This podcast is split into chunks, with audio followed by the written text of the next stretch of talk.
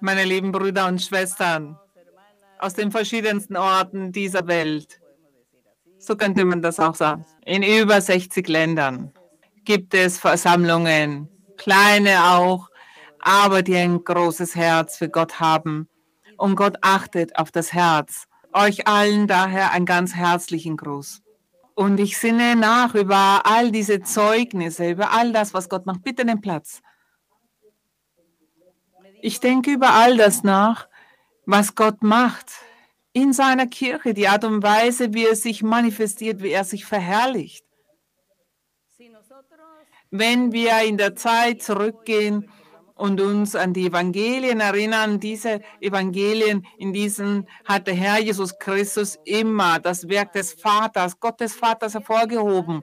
Und er sagte immer wieder, dass sich Gott in ihn verherrlicht, dass sich der Vater, dass der Vater Wunder macht und Zeichen und sich auf große Weise offenbart und sein Namen, sein Wort zu erkennen gab durch den Herrn Jesus Christus. Er hat das immer wieder gelehrt, denn er musste einen mächtigen Gott zu erkennen geben, einen lebendigen, mächtigen Gott, der sich manifestiert, der existiert. Und wir sehen, wie der Herr sich immer verherrlichte und sagte, Vater, du bist derjenige, der diese Werke vollbringt.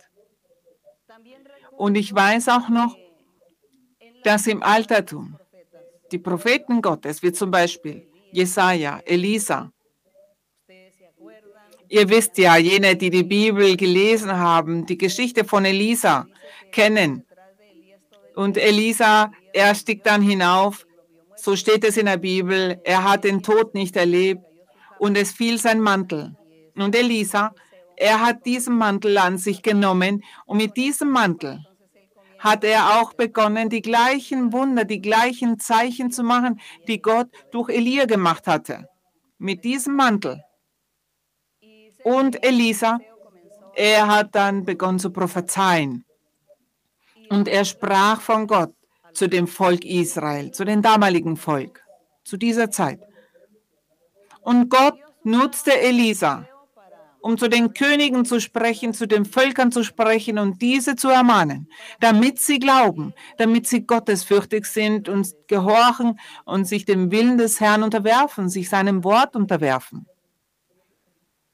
Und viele vom Volk, viele Könige waren ungläubig und hartherzig und wollten nicht glauben. Sie sind abgekommen vom Weg, trachteten anderen Göttern, die Göttern der anderen Völker nach.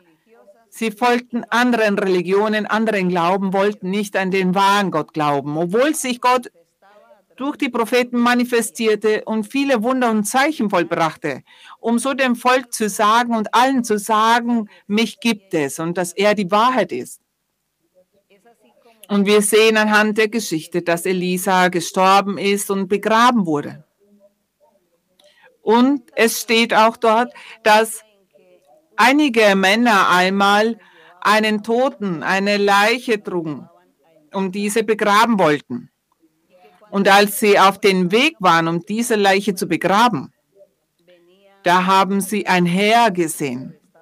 Ein Heer, das gerade Krieg führte. Und als sie dieses Kriegsheer sahen und die Soldaten sahen, sind sie erschrocken Sie waren dermaßen bekümmert und beängstigt, dass sie weggelaufen sind und die Leiche, die sie trugen, diese haben sie in diesem Moment dann in eine Grube geworfen.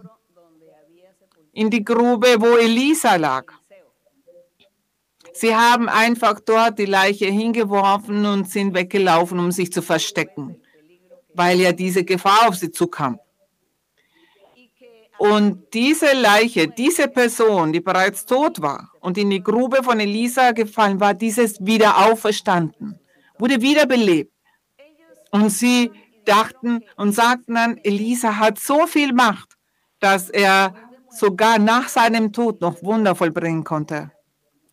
Aber Gott wollte uns nicht das damit beibringen. So sollte nicht die Erfahrung sein, dass die Menschen dann sagen, dass ein Toter dann wieder auferstehen kann, nur weil er in die Grube von Elisa gefallen ist. Darin steckt eine tiefgründige Lehre und Gott zeigt uns sehr vieles damit. Gott zeigte ihnen allen damals, dass Elisa ein Mann Gottes gewesen ist. Und dass alles, was Elisa gepredigt hatte, was er gelehrt hatte, was er prophezeit hatte, all das, was er getan hatte zu Lebzeiten unter dem Volk Israel, dass das alles wahr gewesen war und dass man dem glauben sollte. Dem glauben sollte das, was er auch schriftlich hinterlassen hatte. All das, was er gelehrt hatte, war die Wahrheit, dass Elisa ein Mann Gottes gewesen ist, weil es ja Gott gibt. Und er hat damit gezeigt, das ist die Wahrheit Gottes. Dass Elisa existiert hat, weil er Teil dieser Wahrheit Gottes ist. Elisa ist ein Mann Gottes gewesen, weil das die Wahrheit Gottes ist, weil Gott sagte, das sind meine Knechte, diese sandte er aus, um zu predigen, um zu prophezeien. Und das war das Wort Gottes gewesen. Und das war der Weg auch damals. Das war die Wahrheit des Herrn. Ich sage das nochmal. Und auch heutzutage passiert das Gleiche. Es ist nicht, dass die Schwester Marie-Louisa Wunder machen kann. Es ist nicht so, dass die Schwester Marie-Louisa so viel Macht hat oder Wunder vollbringt oder Zeichen machen kann. Nein, Maria Luisa ist eine Frau, zu der Gott gesagt hat, und zwar vor vielen Jahren, sagte er, hilf mir, um die Seelen für das Reich auszuwählen. Und ich werde dir die Doktrin beibringen. Und ich werde mit dir sein und dich unterstützen. Denn ich werde lehren, ich werde meine Kirche öffnen, meine Versammlungen öffnen und meine Kirche wird sehr groß sein. Damals sprach der Herr zu uns, wir waren noch in Kolumbien, er sagte, in Kolumbien wird die Kirche sehr groß sein und auf der ganzen Welt auch. Und ich werde diejenige sein, der die Menschen überzeugen wird. Ich werde diese bekehren. Ich werde dafür sorgen, dass die Menschen sich versammeln, und zwar an den Ort, wo sie sein sollen, an den Ort, wo ich mich manifestieren werde. Dort werden diese sein.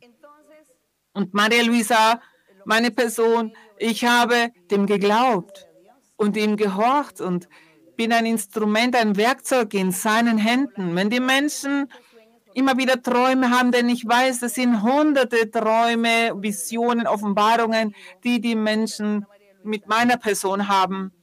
Ich weiß, dass Gott somit zu den Menschen sagt, glaubt an das, was Maria Luisa predigt. Glaubt an das, was sie lehrt, denn das ist die Wahrheit Gottes. Das ist die Wahrheit Gottes. Das ist der Weg. Das ist die Versammlung Gottes. Das ist die Kirche unseres Gottes. Und deshalb nutzt Gott keine andere Person, um mit dieser in, in einem Traum etwas zu zeigen, weil diese Person nicht die Doktrin lehrt, die Gott uns gegeben hat, um diese Kirche, diese Versammlung zu bilden und aufzubauen. Hier, wo wir glücklich sind. Das wäre vielmehr die Lehre, die dahinter steckt, so dass die Menschen das nicht verdrehen und die Dinge nicht falsch deuten. Gott ist derjenige, der sich durch seine Werkzeuge verherrlicht. Und deshalb beruft er Männer und Frauen, Gläubige, und sagt zu diesen, sie sollen sich vorbereiten, denn diese müssen ein Propheten werden, Evangelisten, Pastoren, Hirten, Lehrer und Lehrerinnen, Aposteln. Und alle müssen sich weiter vorbereiten, denn Gott hat vielen eine Berufung gemacht, Tausenden. Und diese müssen sich vorbereiten für diese Aufgabe, für diese Funktion. Eines Tages wird euch das Gleiche passieren, dass die Menschen mit euch träumen oder die Menschen sehen, welche Aufgabe und Arbeit ihr in der Kirche dann macht. Gott, er möchte nicht den Menschen hervorheben, sondern er möchte sein Wort und seine Macht hervorheben. Gott offenbart sich durch den Menschen. Gott nutzt die Menschen, um sich zu manifestieren.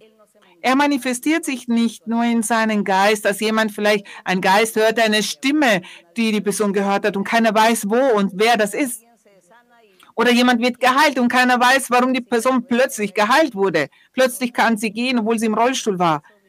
Deshalb lehrt Gott seine Doktrin. Er nutzt die Menschen. Von Anfang an hat Gott das schon so gemacht, damit er sich so offenbart und der Menschheit sagt, Gott gibt es und dass man ihn gehorchen soll, sich ihm unterwerfen soll, um ihn zu erfreuen. Das möchte Gott. Das ist das Geheimnis dahinter. Gedankt sei Gott, denn der Bruder sagte, Gott nutzt aber sie. Ja, ich danke dafür, dass Gott mich wie ein Werkzeug nutzt, wie eine Brücke, damit die Menschen zu Gott kommen. Denn das, was wir hier lehren, was wir hier predigen, ist von Heiligen Geist gegeben. Gott ist derjenige, der uns all das beibringt, obwohl es hier geschrieben steht. Aber dennoch muss man das ja zuerst verstehen. Und dieses Verständnis hat nicht jede Person. Das ist von Gott gegeben. Und wir danken Gott, wir danken Gott dafür, dass er sich auf diese Art und Weise manifestiert und sich zu erkennen gibt. Die Wahrheit Gottes ist so, so auf diese Art und Weise manifestiert er sich. Er gibt sich so zu erkennen und das, was er mit euch allen macht, auch Menschen, die zum ersten Mal da sind, noch neu sind. Gott möchte euch davon überzeugen, dass es ihn gibt und dass er sich manifestiert, dass man ihn anbeten und loben soll, dass man den ewigen Leben suchen soll und dass, dass diese Kirche, diese Versammlung ein Ort ist, den Gott ausgewählt hat. Hier könnt ihr euch versammeln, damit ihr glücklich seid und eines Tages auch das ewige Leben erlangt. Das ist das Ziel, das ist das Ziel, das ist die Absicht, mit der Gott all das macht, wenn er Wunder macht, Zeichen macht oder wenn die Menschen einen Traum haben. Das ist so wunderbar und wir danken Gott, denn all das ist biblische Lehre. All das ist in der Bibel enthalten und wir weichen nicht ab von der Bibel. Wir erfinden nichts Neues dazu, sondern all das ist das, was Gott den Menschen gegeben hat. Und heutzutage analysieren wir das weiter, wir sinnen weiter darüber nach damit wir auch diesen geistlichen Wachstum erleben und die Erlösung erlangen. Und zugleich viele Menschen mit uns reisen und mitnehmen. Das ist mein Wunsch. Das wünsche ich mir, dass alle zu der Erkenntnis der Wahrheit Gottes gelangen. Gott segne euch. Wir möchten nun zuerst singen. Wir singen das Hymnenlied. Bitte verzeiht, verzeiht, ihr wisst ja, verzeiht, wenn ich vielleicht die Zeit überschreite. Wir singen das Hymnenlied 79 und der Titel ist, der Pfad ist schmal. Der Pfad ist schmal, der Weg ist schmal. Doch mit der Hilfe des Herrn ist alles einfach. Hymnenlied 79. Ya no es mi vida cual antes fue, borrado el pecado está. Hoy canto feliz, aleluya. Y voy feliz al dulce hogar. La senda es muy estrecha, mas la sigo, la sigo, la sigo. La senda es muy estrecha, mas la sigo. Yo la sigo por las huellas de Jesús. Mi vida fue cruel desilusión, ni amigo constante ayer más luz y muy grato consuelo. Hallé en mi buen Salvador. La senda es muy estrecha, mas la sigo. La sigo. La sigo. La senda es muy estrecha, mas la sigo. Yo la sigo por las huellas de Jesús. Ya no más luto ni cruel pesar, cual nubes huyeron ya. Al cielo yo miro gozoso, do hay gloria, gloria sin fin. La senda es muy estrecha, mas la sigo, la sigo, la sigo. La senda es muy estrecha, mas la sigo. yo la sigo por las huellas de Jesús. Gloria a mi Señor, así será, nosotros seguiremos la Wir senda folgen diesem estrecha. schmalen Pfad. Und wir werden auch weiter auf diesem Weg gehen können mit der Hilfe Gottes. Gelobt sei unser Herr. Wir danken Gott für seine Liebe. Denn der Herr ist so gnädig mit uns und er hat uns berufen und hier stehen wir vor seiner Anwesenheit. Wir stehen vor der Anwesenheit Gottes. Seid daher bereit, um die Segnungen des Herrn zu empfangen. Wir öffnen nun unsere Bibel und zwar in Epheser. Epheser Kapitel 2.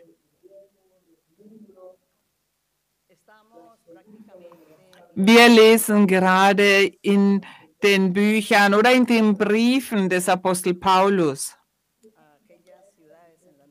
an diese Städte von damals, an die Kirchen von damals. Und wir finden so viele geistliche Reichtümer. Wir sind glücklich, wenn wir die Bibel öffnen. Epheser Kapitel 2. Heute möchten wir von Vers 1 bis 22 lesen. Und hier in Vers Nummer 1, aber wir kehren zu den vorigen Versen kurz zurück, denn der Apostel, er spricht hier von unserem Herrn Jesus Christus als den Gesandten Gottes, den Gott gesandt hat, um zu erlösen.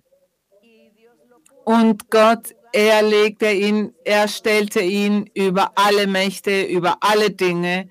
Und in Kapitel 1, Vers 19, zu diesem Vers kehren wir zurück. Er sagt, wie überschwänglich groß seine Kraft an uns ist, die wir glauben durch die Wirkung seiner mächtigen Stärke. Mit ihr hat er an Christus gewirkt. Er sagte, Christus, er hat seine Macht, seine Macht hat er Jesus Christus gegeben. Gott hat seine Macht Jesus Christus seinem Sohn gegeben. Über alle reiche Gewalt, Macht, Herrscher von jedem Namen, der angerufen wird, nicht allein in dieser Welt, sondern auch in der zukünftigen. Und alles hat er unter seine Füße getan und hat ihn gesetzt der Gemeinde zum Haupt über alles. Gott hatte durch die Propheten schon von Mose an das alles angekündigt, diese Versprechen gemacht. Vers 21 nochmal, über alle Reiche, über alle Reiche wurde Jesus Christus gesetzt, über jede Gewalt, Macht, Herrschaft und jeden Namen, der angerufen wird, nicht allein in dieser Welt, sondern auch in der zukünftigen. Er hat ihnen den ersten Platz gegeben. Und alles hatte unter seine Füße getan, unter die Füße des Herrn Jesus Christus. Er sagt, das hat der Vater getan und hat ihn gesetzt, der Gemeinde zum Haupt über alles. Jesus Christus hat er zum Haupt gemacht und über alles gesetzt. Über seine Kirche, 23, die Kirche, welche sein Leib ist, nämlich die Fülle dessen, der alles in allem erfüllt. Er sagt, Gott, er hat all seine Herrlichkeit, all seine Macht über Jesus Christus gesetzt, der das Haupt der Gemeinde ist. Und in Kapitel 2.1, auch ihr wart tot durch eure Übertretungen und Sünden. Und er sagte, er hat uns Leben gegeben. Wir waren tot aufgrund unserer Übertretungen, denn ein Mann oder eine Frau, die immer in Sünde leben, zu jeder Zeit in Sünde leben, von diesem Menschen sagt man, dass er oder sie tot ist für Gott. Doch wenn diese Person bereut und den Herrn akzeptiert, sich verändert und dem Weg des Herrn folgen möchte, er sagt, dann wird diese Person wieder aufstehen, wieder aufstehen zum ewigen Leben. Das hat der Vater getan durch unseren Herrn Jesus Christus. Das gab er durch Christus unserem Leben. Und bevor wir weiterlesen, das, was der Apostel von dem Herrn Jesus Christus hier hervorgehoben hat, ich hätte gern, dass wir zuerst noch einige andere Verse lesen. Es sind viele, die im Alten Testament sind, die von diesen herrlichen Versprechen reden. Und zwar als der Vater sagte, dass er seinen Gesandten hat, den Messias, dass er diesen als Haupt setzen würde, dass er über allem stehen würde. Jesaja 42 lesen wir, da finden wir auch einige Verse, wo dieses Versprechen enthalten ist. An vielen Orten in der Bibel finden wir dieses Versprechen, aber wir lesen zuerst in Jesaja. Jesaja 42, 1 bis 9 lesen wir ganz schnell. Das sind Versprechen, die für die Zukunft gelten. Wir kehren ja zurück in der Zeit zu dem Propheten Jesaja, ein Prophet des Alten Testaments, von dem damaligen Volk. Aber dieses Versprechen galt für die Zukunft. Diese Zukunft ist Jesus Christus und das heißt, wir, wir erleben bereits diese Zukunft. Seit über 2000 Jahren erleben wir diese Zukunft. Schauen wir uns die Versprechen an, die der Herr damals gemacht hat. In Vers 1, 42, 1. Siehe, das ist mein Knecht. Er sagte, siehe, das ist mein Knecht. Mein Knecht, Jesus Christus. Jesus Christus von Nazareth, er ist gemeint den ich halte, um ein Auserwählter. Er ist der Vermittler. Er ist der Engel des Lichts, der König der Könige, der das Haupt der Nationen ist. Er hat viele Namen, der Herr. Er sagt, siehe, das ist mein Knecht, den ich halte. Dann sagt der Vater, um mein Auserwählter, an dem meine Seele wohlgefallen hat. Ich habe ihm meinen Geist gegeben. Er wird das Recht unter die Heiden bringen. Hier sehen wir dieses wunderbare Versprechen.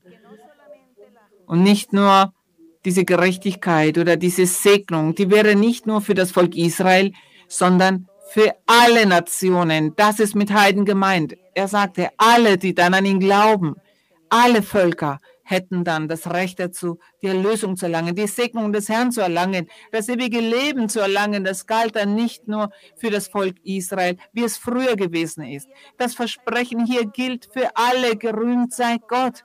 Das hier betrifft die Heiden, die Israeliten, aber auch die Heiden. Das sind alle anderen Völker. Und in Vers 2 da spricht er weiter von diesem Knecht. Er sagt, er wird nicht schreien noch rufen. Das heißt, er würde sich unterwerfen. Er würde sich all dem unterwerfen, was das Volk dann mit ihm tun würde. Er würde sich dem unterwerfen, mit Demut, mit Bescheidenheit. Er sagt deshalb, er wird nicht schreien noch rufen. Und seine Stimme wird man nicht hören auf den Gassen. Das geknickte Rohr wird er nicht zerbrechen und den glimmenden Docht wird er nicht auslöschen. Das geknickte Rohr oder der glimmende Docht, das ist etwas. Dieser glimmende Docht, der leuchtet ja noch ein bisschen. Wenn man ihn ganz ausmacht, wäre er erloschen. Aber glimmender Docht bedeutet, ein wenig Licht ist noch da. Oder das geknickte Rohr. Etwas, das man knickt aber es ist nicht ganz abgebrochen, sondern es ist nur geknickt. Und dann kommt jemand und knickt vielleicht einen Blumenstamm und ein anderer sagt, nein, nicht ganz abbrechen, sondern wieder aufrichten. Und ganz sicher wird es dann wieder möglich sein, dass diese Blume steht. Er sagt, so wäre das geistliche Leben von den Menschen damals. Und das war auch die Situation, auf die der Herr Jesus Christus traf. All das, was er sah, was er erlebte, er sah das Leid von so vielen. Und er hatte Barmherzigkeit mit allem. Und warum sagt er das geknickte Rohr oder der glimmende Docht? Weil sie zur Zeit, zu diesem Moment nach Gott suchten und nicht suchten dass sie Gott kannten und auch nicht kannten. Irgendwie hatten sie das Gesetz Gottes gehört, aber dennoch erfüllten sie es nicht. Sie befanden sich in diesem Zustand. Ihr geistliches Leben war in diesem Zustand. Sie waren kurz davor, im geistlichen Leben ganz zu sterben, denn wenn dieses geknickte Rohr ganz abgebrochen wird, dann ist das das Ende. So war dieser Mensch. Ein Mensch, der sagt, ja, ich glaube an Gott, aber auch nicht, denn er zeigt sich in meinem Leben, aber ich weiß nicht, ob Gott bei mir ist oder nicht, dann ist dieser Mensch wie dieses geknickte Rohr oder wie der glimmende Doch, der nicht ganz erloschen ist. Der Herr Jesus Christus er fand das geistliche Leben von vielen in diesem Zustand vor. Und er hat dann geholfen. Zum Beispiel, dann brachte ja eine Frau zu ihm und die anderen sagten, sie wurde beim Ehebruch erwischt. Man hat sie erwischt, als sie Ehebruch begangen hat. Und das Gesetz sagt, dass sie nun gesteinigt werden muss. Und der Herr Jesus Christus, er hatte Barmherzigkeit mit dieser Frau, denn sie war ein geknicktes Rohr, ein glimmender Docht. Sie war weder tot noch lebendig. Sie war in Sünde, aber in ihrem Herzen vertraute sie und hoffte auch auf Gott. Sie war dieses geknickte Rohr. Sie war dieser glimmende Docht. In diesem Zustand war sie. Und der Herr zeigte Gnade. Und er wollte sie nicht ganz abbrechen, ihr nicht ganz das Leben nehmen, so wie die anderen sagten, steinigt sie, weil sie Ehebruch begangen hat. Und das Gesetz sagt das, gibt das so vor.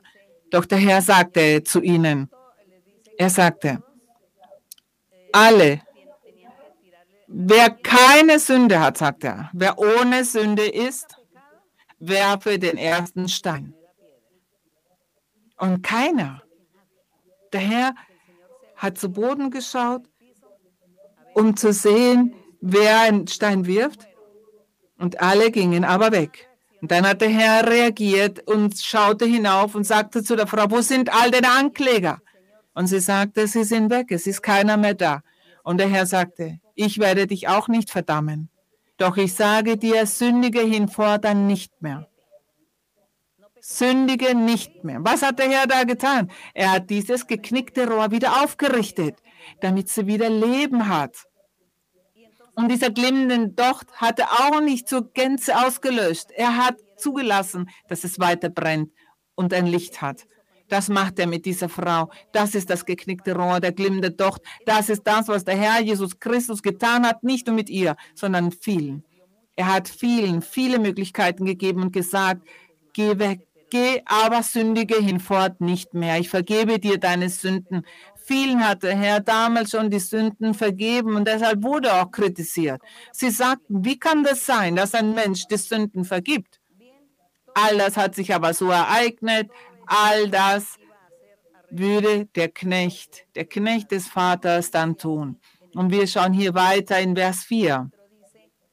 Er selbst wird nicht verlöschen und nicht zerbrechen, bis auf Erden das Recht aufrichte. Und die Inseln gemein sind die Heiden. Die Inseln warten auf seine Weisung. Diese warten auf seine Weisung, sagt er, und gedankt sei Gott, denn wir zählen uns zu den Heiden und wir erfreuen uns bereits an diesem Versprechen des Vaters. Gesegnet sei der Name des Herrn. Deshalb lebt Gott, er existiert. Und er sagt dann im Vers 5, so spricht Gott der Herr, der die Himmel schafft und ausbreitet, der die Erde macht und ihr Gewächs, der dem Volk auf ihr den Atem gibt und Lebensodem denen, die auf ihr gehen. Ich, der Herr, habe dich gerufen in Gerechtigkeit und halte dich bei der Hand. Ich habe dich geschaffen und bestimmt zum Bund für das Volk, zum Licht der Heiden, das heißt zum Licht der Völker. Hier sagt er es noch einmal. Hier hat er nochmals dieses Versprechen genannt, und zwar, dass der Herr das Licht unter allen Völkern sein würde, unter den Heiden, das heißt die ganze Welt hätte Anrecht auf die Erlösung. Alle haben das Anrecht, glücklich zu sein und mit Gott zu wandeln. Gesegnet sei unser Herr. Vers 7, dass du die Augen der Blinden öffnen sollst. Die geistlich blind sind, diese sind gemeint. Der Herr hat natürlich auch viele Wunder gemacht und auch im körperlichen Sinne hat er viele Blinde geheilt und ihnen das Sehen gegeben, die Sicht gegeben. Aber er hat auch den Menschen die Augen geöffnet, damit sie seine Lehre verstehen, seinen Weg verstehen. Auch uns hat er die Augen geöffnet. Wir danken ihm dafür. Und dann sagt er, und die Gefangenen aus dem Gefängnis führen. Ja, wir waren auch Gefangene des Teufels. Wir waren Gefangene des Teufels. Er hielt uns gefangen. In Ketten hat er uns gelegt. Doch der Herr, er hat uns befreit. Wir sind nun frei, weil er segnet uns. Und auch wenn viele noch im Gefängnis sind, nicht in diesem physischen Gefängnis, sondern in diesem geistlichen Gefängnis, die gebunden sind, die versklavt sind durch Drogensucht, die versklavt sind durch die Alkoholsucht oder die Sünden und so viele Sünden, hunderte Sünden, die es gibt und die Menschen leben gebunden durch all das. All diese Bindungen aufgrund der Sünde, wo sie mit ihrem Körper auch Sünde begehen. Die Menschen sind wie angekettet in ein Gefängnis, weil sie nicht die Freiheit haben, klar zu denken und Entscheidungen zu treffen. Und die Menschen sind demnach auch nicht glücklich, weil sie gebunden sind. Ketten, die verhindern, dass sie handeln können. Doch der Herr sagt, er ist genau deshalb gekommen. Und das ist auch passiert, als er sich manifestierte, Wunder und Zeichen vollbrachte, die Doktrin lehrte, das Evangelium lehrte. Er predigte und machte wunderbare Versprechen. Die Menschen wurden befreit. Und heutzutage, nach so vielen Jahren, tausende Jahre sind seither vergangen, auch heute haben wir diesen Gott. Wir haben den Geist Gottes. Wir haben hier dieses wunderbare Versprechen. Wir haben den Herrn bei uns. Er ist im Geist hier.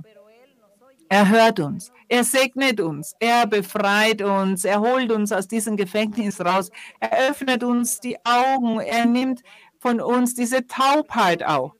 Und natürlich macht er auch Wunder und Zeichen in Bezug auf die körperlichen Erkrankungen der Menschen. Er gibt dem Körper auch die Gesundheit, aber das ist nicht das Allerwichtigste. Das Wichtigste ist das geistige Leben, nicht so sehr das physische, materielle Leben. Und im Vers 7, diesen haben wir gelesen, er sagt, und die Gefangenen aus dem Gefängnis führen und die da sitzen in der Finsternis aus dem Kerker. Vers 8. Ich, der Herr, das ist mein Name. Ich will meine Ehre keinem anderen geben, noch meinen Ruhm den Götzen. Gott sagt, dass er in keinster Weise seinen Ruhm, seine Herrlichkeit den Götzen geben wird oder den Bildern. Er sagt, entflieht all diesen Dingen. Vor dem muss man fliehen, davor muss man sich bewahren. Gott ist Geist. Ihn gibt es in Geist. Ihn soll man loben und preisen in Geist. Es reicht, wenn ihr eure Augen schließt. Wenn ihr wollt, könnt ihr euch natürlich hinknien. Wenn ihr wollt, könnt ihr eure Hände erheben und so zu Gott zu fliehen. Das könnt ihr gerne tun. Schließt eure Augen, damit ihr euch nicht ablenken lässt von dem, was ihr seht. Schließt eure Augen und dann fleht ihr zu Gott und Gott ist da, denn er ist Geist und er erhört euch. Er sieht eure Bedarfe. Bitte bewahrt euch vor den Götzen, bewahrt euch vor all diesen Skulpturen und Bildern vor all dem, vor dem falschen Glauben, dass ihr keinen Baum anbetet oder einen Stein anbetet oder den Mond, die Sonne, die Sterne. Das ist nicht das Wahre. Gott ist Geist und Wahrheit. Egal wo ihr seid, da schließt eure Augen und ruft ihn an und er gibt dann Acht und er hört euch.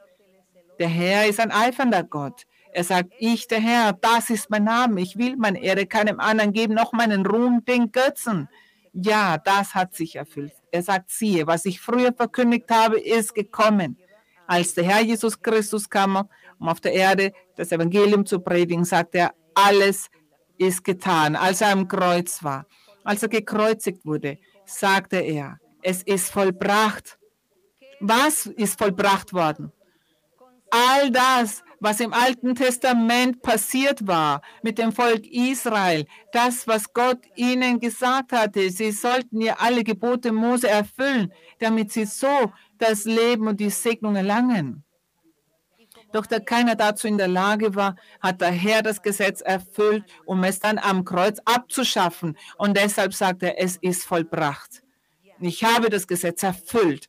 Ich habe es vollbracht, ich habe es getan und nun werde ich es abschaffen, sagt er, denn von nun an gibt es einen neuen Bund, dieses neue Zeitalter der Erlösung, neue Methode der Erlösung. Deshalb sagt er, siehe, was ich früher verkündigt habe, ist gekommen. So verkündige ich auch Neues. So ist es. Das Neue, das er verkündet hat, was er hier verkündete, ist die Ankunft von Jesus Christus und sein Evangelium. Er sagt weiter, ehe deines sprost, lasse ich es euch hören. So hat es sich erfüllt, denn alles, was Gott sagt, erfüllt sich.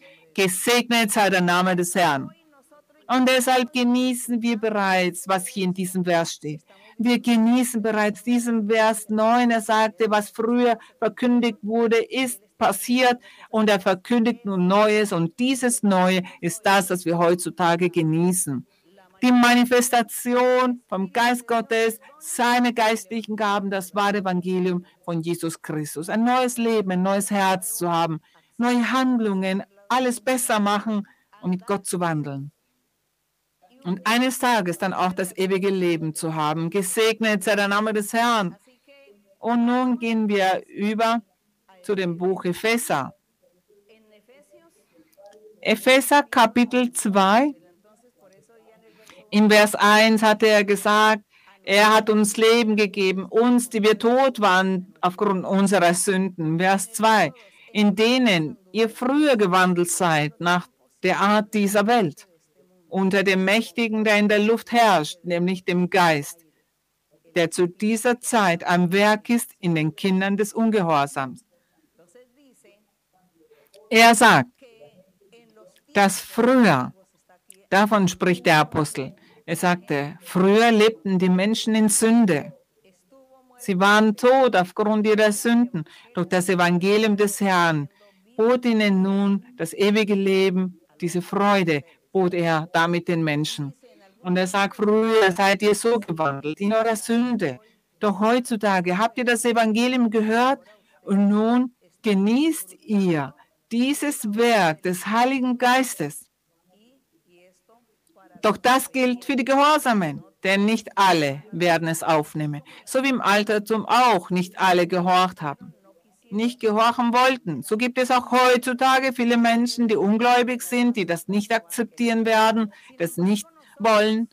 Aber wir, wir genießen bereits diese Segnung des Herrn. Wir sind glücklich und wir bezeugen den Menschen, welche Freude wir haben die Freude, die Gott uns gibt.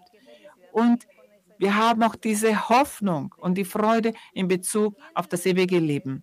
Vers Nummer drei. Unter ihnen, er sagte, dieser Geist, der Mächtige, der in der Luft herrscht, gemeint ist damit der Teufel. Dieser Geist, der der Mächtige ist, der in der Luft herrscht, er sagt, unter ihnen haben auch wir alle einst unser Leben geführt. In den Begierden unseres Fleisches. Er sagte, der in diesem Werk ist der Teufel. Unter ihnen haben auch wir alle einst unser Leben geführt in den Begierden unseres Fleisches und taten den Willen des Fleisches und der Vernunft und waren Kinder des Zorns von Natur wie auch die anderen. Er sagte, auch wir waren einst dort. Auch wir waren einst gefangen und Sklaven der Sünde und Sklaven des Teufels. Und heutzutage, wir haben dieses Gefängnis und dieses Leben hinter uns gelassen und deshalb lehren wir euch das, all jenen, die noch nicht die Entscheidung getroffen haben, auf diesen Weg zu gehen. Wir lehren hier und sagen euch, es ist etwas Wunderbares, auf diesem Weg zu sein. Kommt hinzu und geht auch auf diesen wunderschönen Weg Gottes. Vers Nummer 4. Aber Gott, der reich ist an Barmherzigkeit, hat in seiner großen Liebe, mit der er uns geliebt hat, auch uns, die wir tot waren in den Sünden, mit Christus lebendig gemacht. Aus Gnade seid ihr gerettet. Das sagt er, aus Gnade seid ihr gerettet. Und er sagt, Gott hat uns in seiner Barmherzigkeit, indem er Jesus Christus genutzt hat, das ewige Leben gegeben. Vers Nummer 6. Er hat uns mit auferweckt und mit eingesetzt im Himmel in Christus Jesus. Hier spricht er von jenen Menschen, die sich zu Gott bekehren, die sich zum wahren Evangelium bekehrt haben und die diese Leitung durch den Geist Gottes genießen die sich erfreuen an den geistlichen Gaben auf die eine oder andere Weise. Die geistlichen Gaben, es sind viele geistliche Gaben und zu diesen gehören auch die geistlichen Gaben des Gesundmachen, der Offenbarung, der prophetischen Rede, der Wunder. Und Gott ist der, der zu den Männern und Frauen spricht und Versprechen macht und den Menschen immer hilft und sie dazu motiviert, weiterzumachen und nicht zu entmutigen. Und wir die wir bereits diese wunderbaren Erlebnisse machen, diese Dinge erfahren. Wir laden auch alle anderen dazu ein, die noch nicht auf diesen Weg gekommen sind. Und wir sagen So wie im Vers 4 steht. Wir sagen auch, dass Gott uns in seiner Barmherzigkeit liebt und er hat uns Jesus Christus gegeben, damit er uns lebendig macht. Und so sagen auch wir, akzeptiert es und lebt diesen wahren Weg des Evangeliums.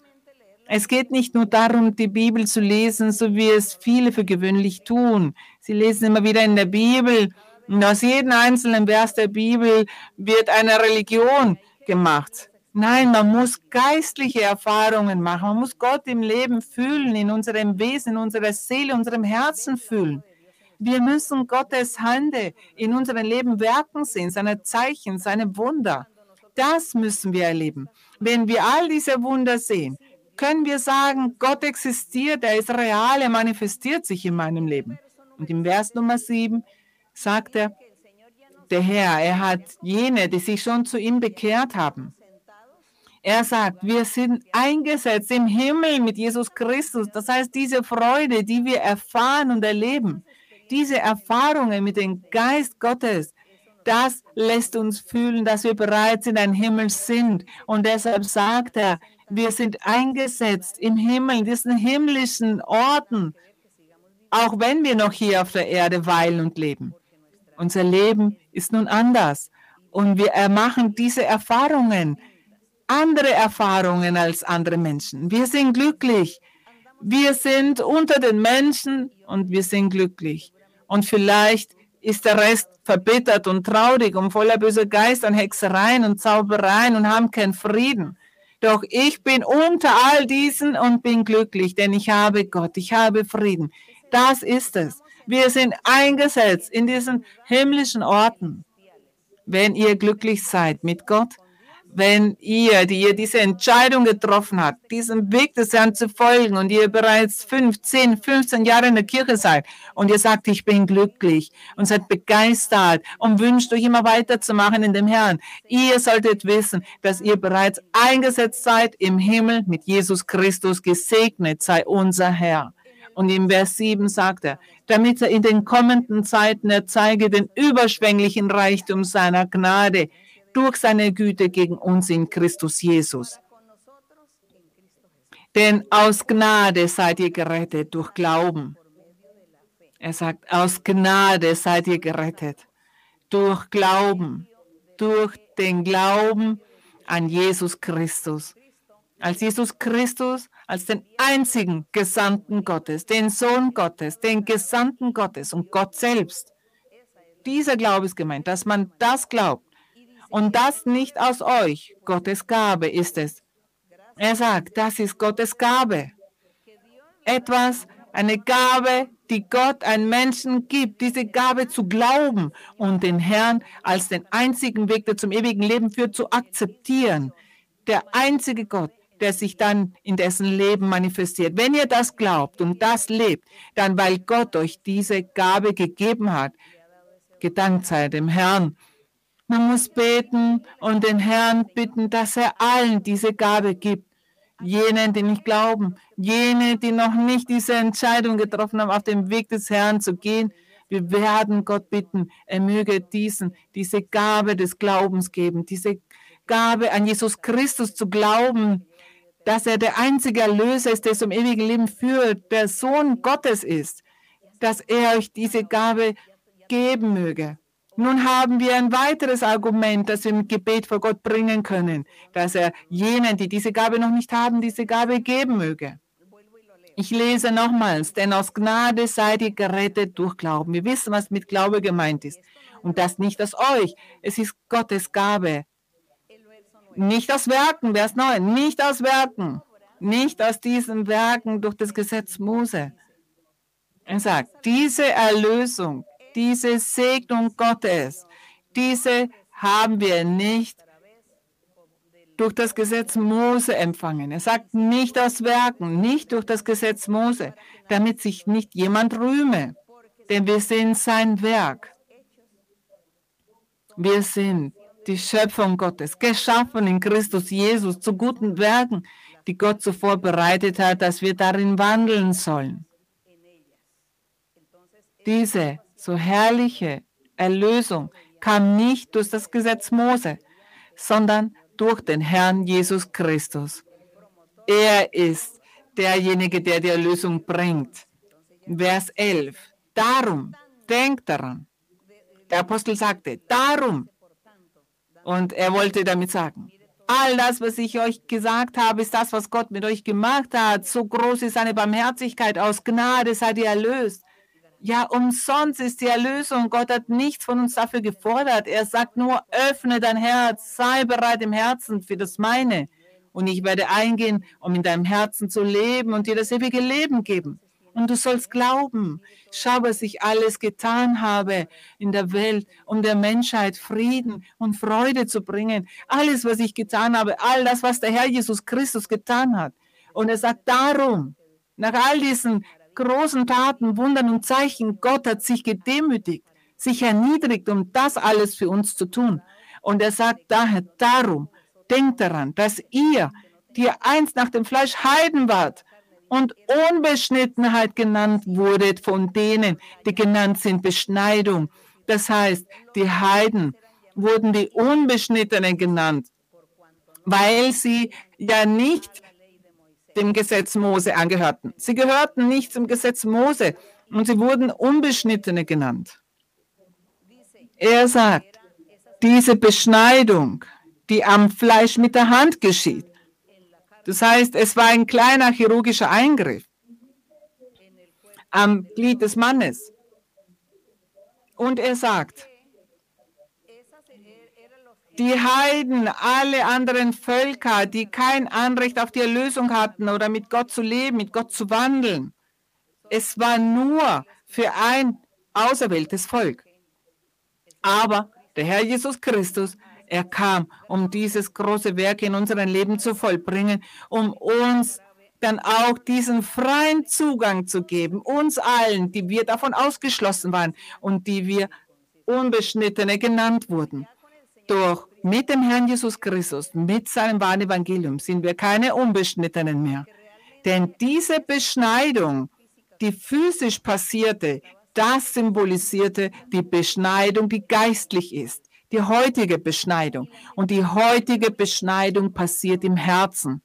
Ein Herz, das bereit ist für Gott, bereit zu glauben, den Herrn zu akzeptieren und auf seinen Weg der Rechtschaffenheit zu gehen und das Gute zu tun und von der Sünde abzulassen. Wenn wir das tun, dann beschneiden wir uns im Herzen. Das ist die wahre Beschneidung, die geistlich passiert. Und er sagt dann weiter in Vers 12, dass ihr zu jener Zeit ohne Christus wart, ausgeschlossen vom Bürgerrecht Israels und den Bundesschlüssen der Verheißung fremd.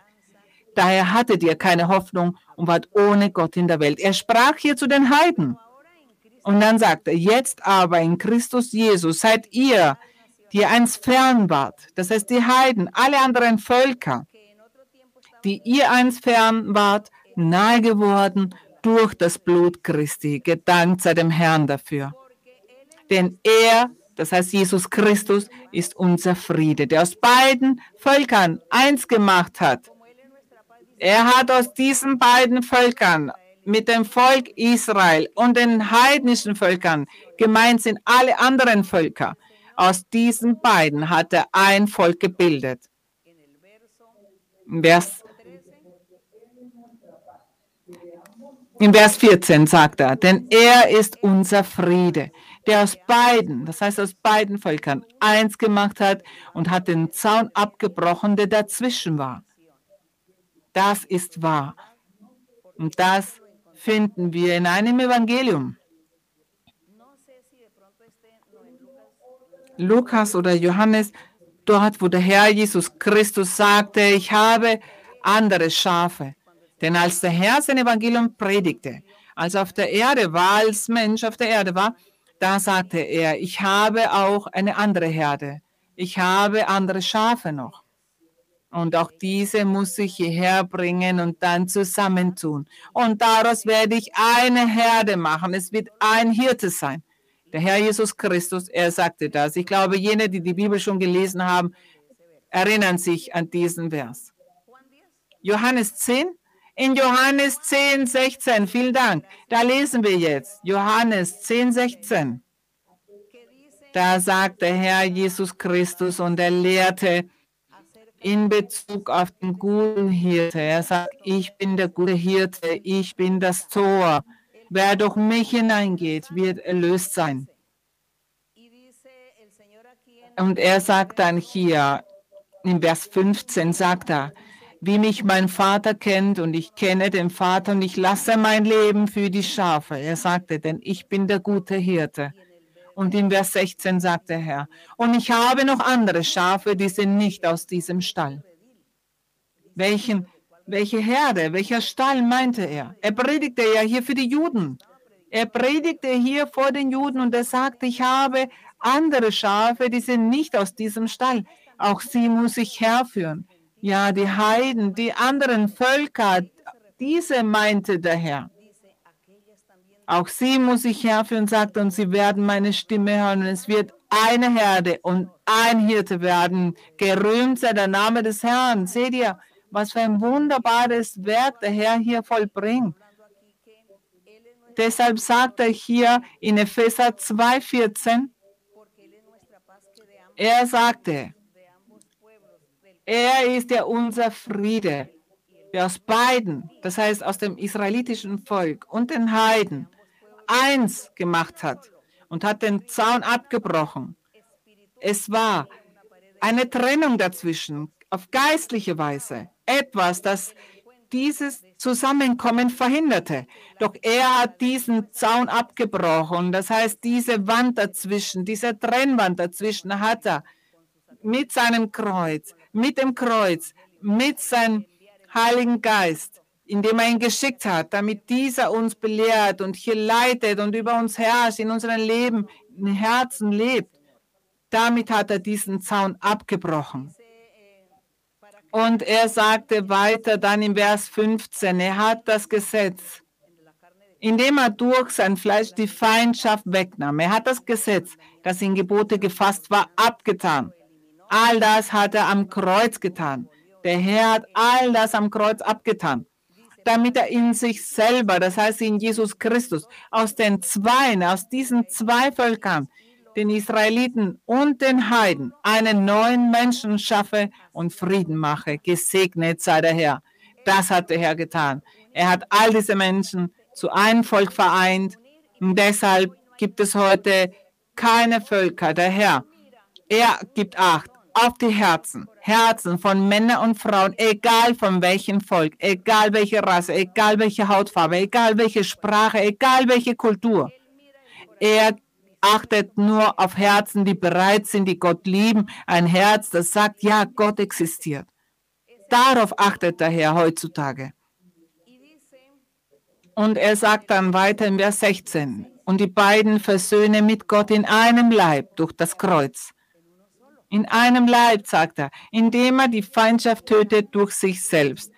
Jesus Christus, er ist das Haupt, sein Leib ist die Kirche.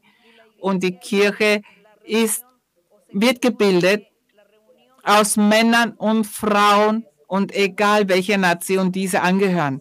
Menschen, die Gott akzeptieren, den Willen Gottes tun, Gott anbeten und loben und preisen. Das ist die Kirche des Herrn. Eine Kirche, im geistlichen Sinne.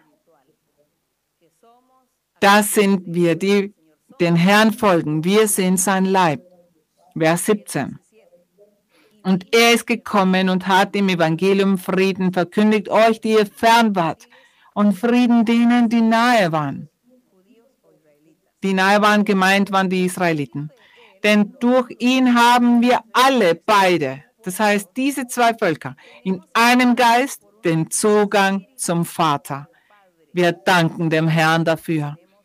Es gibt einen Zugang. Diese zwei Völker sind nun ein Volk in Jesus Christus. Es ist ein Herr, ein Glaube, eine Taufe, ein Geist Gottes, ein Gott und Vater von allem, der alles in allem ist. Das ist es. Nur einer. Und wir wir werden auf diesem Weg weitergehen und somit reingehen können. Gesegnet sei unser Herr. Es ist nur einer. Vers 19. So seid ihr nun nicht mehr Gäste und Fremdlinge, sondern Mitbürger der Heiligen und Gottes Hausgenossen. Ja, denn im Altertum unter dem Volk Israel, da nannte man alle anderen Völker die Fremden, die Ausländer.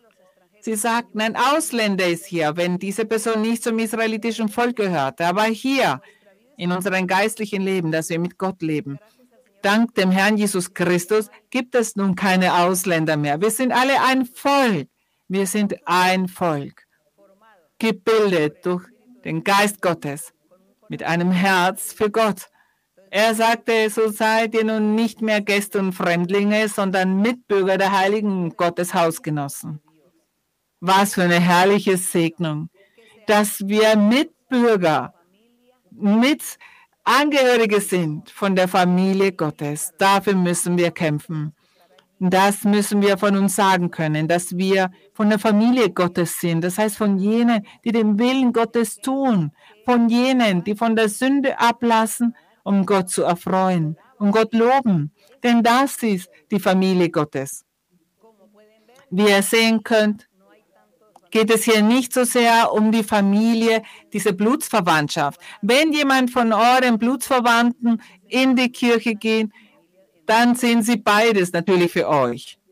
Wenn eure Familie aber nicht von Gott ist und euch deshalb nicht mögen, eure Feinde werden, gegen euch sind und euch bedrohen, weil ihr zu der Familie Gottes gehört und sie das gar nicht wollen, dann müsstet ihr vielmehr von dieser Familie ablassen und diese hinter euch lassen. Mit jenen, die sich dem widersetzen natürlich. Denn es gibt natürlich Blutsverwandte, die sich dem nicht widersetzen, die unseren Glauben respektieren. Diesen müssen wir natürlich nicht sagen, nicht von diesen ablassen oder ihnen den Rücken zukehren, weil sie eure Religion, um das so zu sagen, eure Religion respektieren, euren Glauben respektieren und euch lieben als Familienmitglied. Aber es gibt Familien, die zornig werden und die Menschen bedrohen oder enterben und diese Menschen sogar umbringen wollen und sie beleidigen, beschimpfen, weil sie nun diesen Glauben angehören. Vor diesem muss man fliehen, diesem muss man den Rücken zukehren, um dann Probleme zu vermeiden. Da geht es um die Intelligenz, dass wir das eine von den anderen unterscheiden können, damit wir wissen, von wem soll ich ablassen, von wem sollte ich mich lieber entfernen, von wem nicht. Denn wenn meine Familie all das meine respektiert, dann werde ich natürlich immer versuchen, diese für den Herrn auch zu gewinnen. Dann werde ich sagen, wie kann ich diese Menschen für Gott gewinnen? Dann sage ich, meine Familie muss ich für den Herrn gewinnen, auf die eine oder andere Weise, indem ich barmherzig bin, indem ich immer wieder mit ihnen rede. Und ich werde sie nicht beleidigen oder kritisieren oder fanatisch sein und sie verdammen und verurteilen. Nein, nichts von dem. Und wenn ich die Möglichkeit dazu bekomme, von Gott zu sprechen, tue ich das, dann lade ich sie auch ein. Und ich achte dann auf diesen Moment, wann ich sie in die Kirche einladen kann. Jene aber, die zu meinen Feinden werden und mich bedrohen, von diesen lasse ich ab, auch wenn es meine Blutsverwandte sind. Ich kann doch nicht mich dieser Gefahr aussetzen oder diesen Menschen entgegentreten, die so töricht sind. Es ist wichtig, dass wir immer die Weisheit anwenden, dass wir immer weise sind und natürlich die Logik auch anwenden bei allen Dingen. Denn es gibt Menschen, die, die sind sehr extremistisch. Das heißt, immer das Übertriebene. Wir müssen alles mit Weisheit machen.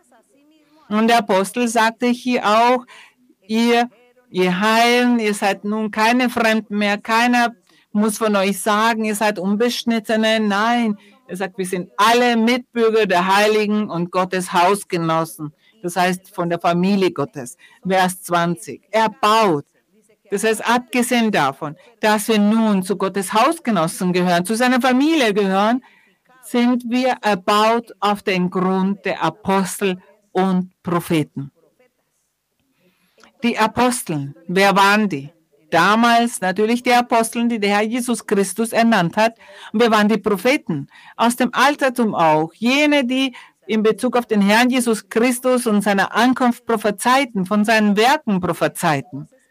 Das ist der Grund, der gelegt wurde. Und wir, wir sind auf diesen Grund erbaut worden. Diese Versprechen des Herrn aus dem Altertum und auch dann mit den Aposteln, als der Herr Jesus Christus ihnen diese Vollmacht gab und sie begannen zu evangelisieren.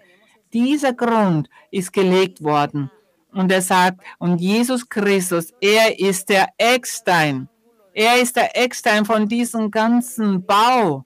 Jesus Christus selbst ist der Eckstein, auf welchem der ganze Bau ineinander gefügt wächst zu einem heiligen Tempel in dem Herrn.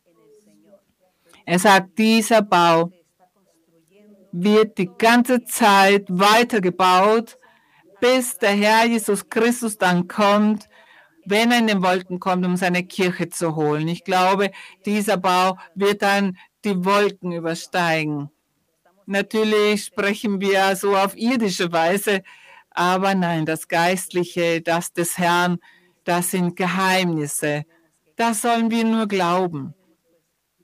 Aber wir haben, manches Mal möchten wir uns das vorstellen. Wir wissen, für Gott ist nichts unmöglich.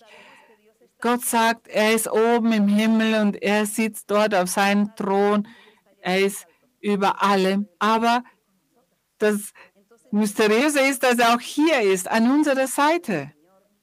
Er spricht hier von diesem Bau und dieser wird weiter wachsen und weiter gebaut werden. Wir dürfen ja nicht vergessen, dieser Bau besteht aus Männern und Frauen, die an Gott glauben, ihn lieben und ihm folgen. Gesegnet sei der Herr.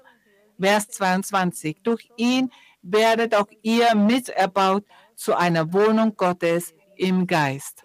Gerühmt sei der Herr. Vers 21 nochmals, auf welchen der ganze Bau ineinander gefügt wächst zu einem heiligen Tempel. Heilig für den Herrn. Denn Gott verdient es so. Er verdient es, dass wir so ein Leben führen. Ein Leben für ihn und ihn immer lieben und verherrlichen. Wir werden nun aufstehen und nun beten wir zu unserem Vater. Mein Herr, gesegnet seist du, heiliger Vater, Vater unseres Herrn Jesus Christus, ewiger Gott, mächtiger Gott. Du bist unser Schöpfer, du bist unser Eigentümer. Wir sind deine Schöpfung, wir sind deine Kinder. Wir sind das Werk deiner Hände. Du hast uns errettet. Wir waren in Gefangenschaft. Wir lebten in Finsternis. Wir waren blind und taub. Wir hatten all das Schlechte in uns, doch du hast uns Leben geschenkt. Du hast uns wieder lebendig gemacht, du hast uns gereinigt und uns befreit. Du hast uns zum Licht gebracht.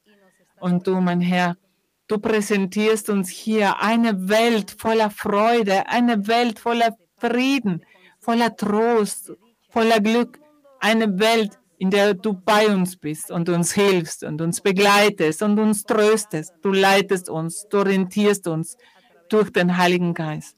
Danke, mein Herr. Wir sind nämlich in deiner Nähe. Wenn wir dich aufrufen, wenn wir zu dir sprechen, wenn wir eine Bitte vor dich darbringen, dann gibst du Acht auf uns und du neigst ein Ohr und erhörst unser Flehen.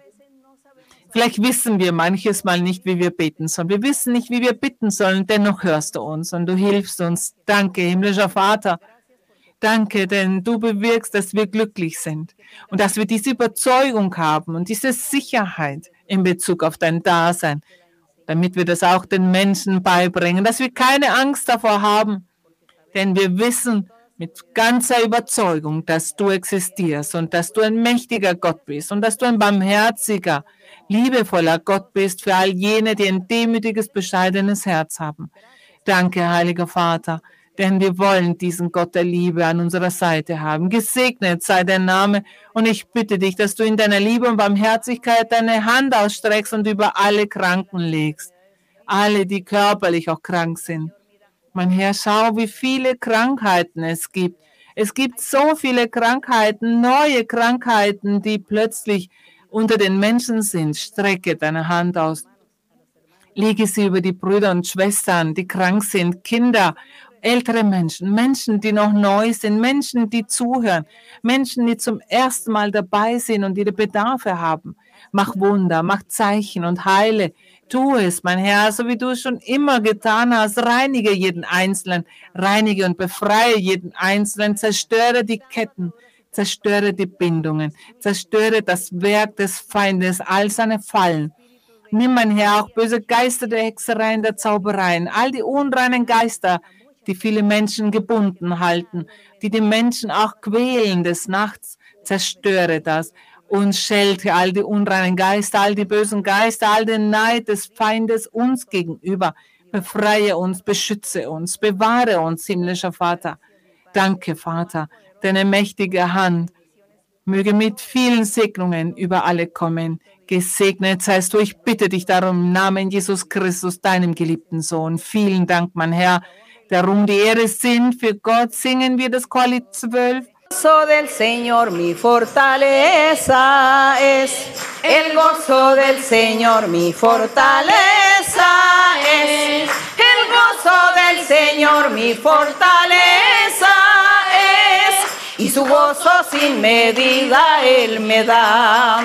Si tienes ese gozo puedes tú cantar. Si tienes ese gozo puedes tú danzar.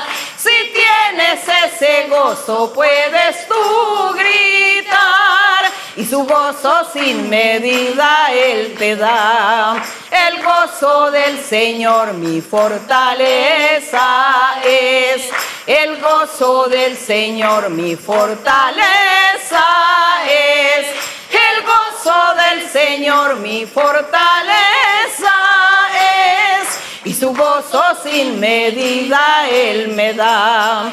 Si tienes ese gozo puedes tú cantar. Si tienes ese gozo puedes tú danzar. Si tienes ese gozo puedes tú gritar. Y su gozo sin medida Él te da. Der Ruhm ist für unseren Gott. Vielen Dank, meine lieben Brüder und Schwestern. Ganz viele Umarmungen für euch und die Küsschen für die Kinder. Bis bald. Vielen Dank, Brüder und Schwestern.